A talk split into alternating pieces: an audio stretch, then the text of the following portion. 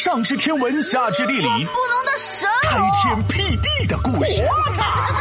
哎，别笑，这就是历史。田忌赛马，硬碰硬不如拐个弯儿。唉，愁啊愁，愁得我闹闹白了头。哟，什么事让你这么愁啊？我们学校下周要搞个艺术比赛，我们班的新宇拉小提琴，雨欣弹古筝，星涵唱歌。哎，等等等等等，什么新语雨欣心寒的绕口令呢？大家都这么有才艺，我这一点音乐细菌没有，咋办啊？哎呦！哎呀，虽然你没啥音乐细胞，但是你搞笑啊，还好动，表演个武术小品，不走寻常路，肯定能脱颖而出。对呀，我怎么没想到呢？这就叫策略，不懂了吧？我可是跟田忌赛马学的。赛马？我这是艺术比赛，不是赛马。你看，又闹笑话了不是？来来来，我好好给你讲讲田忌赛马的故事。话说，在战国时期，有个特别厉害的军事家，叫孙膑，那是运筹帷幄、足智多谋。呃，但比我皮大龙也就聪明个一一丢丢吧。哼，厚脸皮。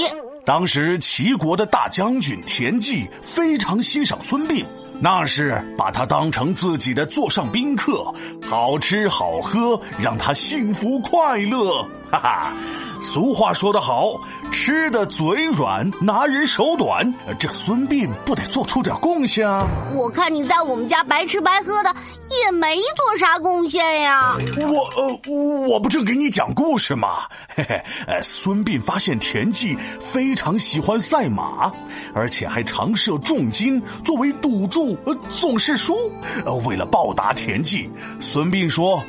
大人，大人，你听我说，赛马界里你当大哥，只要按我的方法做，简直躺着赢钱多多，嘿，钱多多。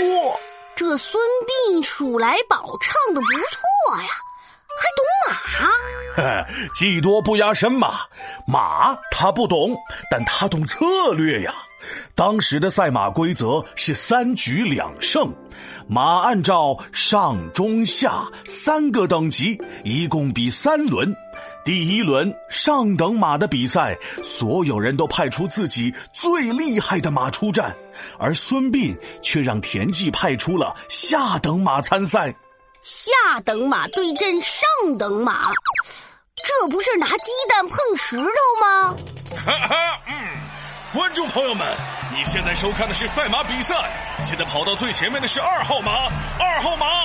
哎，呃，队伍的后面的后面的后面还跟着一匹马，请和比赛无关的马退出赛道。哈哈哈！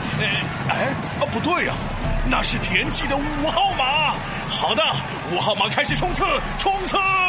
随着一声哨响，比赛结束。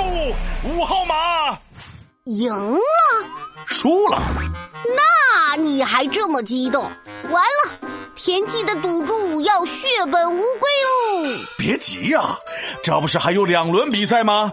第二轮，孙膑让田忌派出自己的上等马对阵大家的中等马，赢得绰绰有余。第三轮。孙膑让田忌派出了中等马对阵大家的下等马，就这样赢两场输一场，二比一。